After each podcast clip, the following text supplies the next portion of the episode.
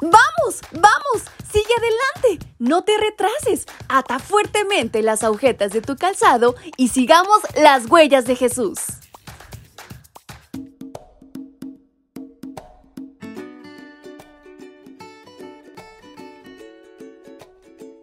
Hola, hola chicos y chicas, ¿cómo están esta mañana? Nuevamente, su amiga Fabi les acompaña y les da la más cordial bienvenida a este su devocional para menores y adolescentes. Y en este 8 de julio quiero recordarles lo valiosos e importantes que son para nuestro Dios, porque no es casualidad que escuchen este audio. Y en este maravilloso y bendecido sábado hay una gran historia por descubrir. ¿Quieren saber de qué se trata? Pues vamos, acompáñenme. Y el título de esta mañana es La verdadera gloria de Dios. Ocurrió que al llegar al campamento el arca de la alianza del Señor, los israelitas gritaron con tanta alegría que hasta retumbó la tierra. Primera de Samuel capítulo 4, versículo 5. Sin duda, el mueble principal del tabernáculo era el arca del pacto que se ubicaba en el lugar santísimo. Contenía las tablas de la ley y dos querubines la cubrían.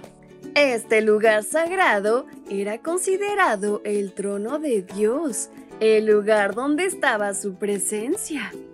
Dios había dispuesto que su pueblo siempre venciera en las batallas a las que Él los enviara, siempre y cuando la nación viviera en obediencia. Sin embargo, en esta época de la historia de Israel, ese no era el caso. El pueblo se distinguía por su desobediencia.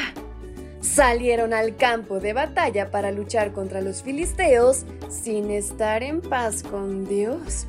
El resultado de esa decisión insensata fue la derrota y la muerte de cerca de 4.000 soldados israelitas. Entonces, al ejército se le ocurrió llevar el arca del pacto al campo de batalla con la creencia de que eso les garantizaría el triunfo. Esta decisión tuvo un precio muy alto.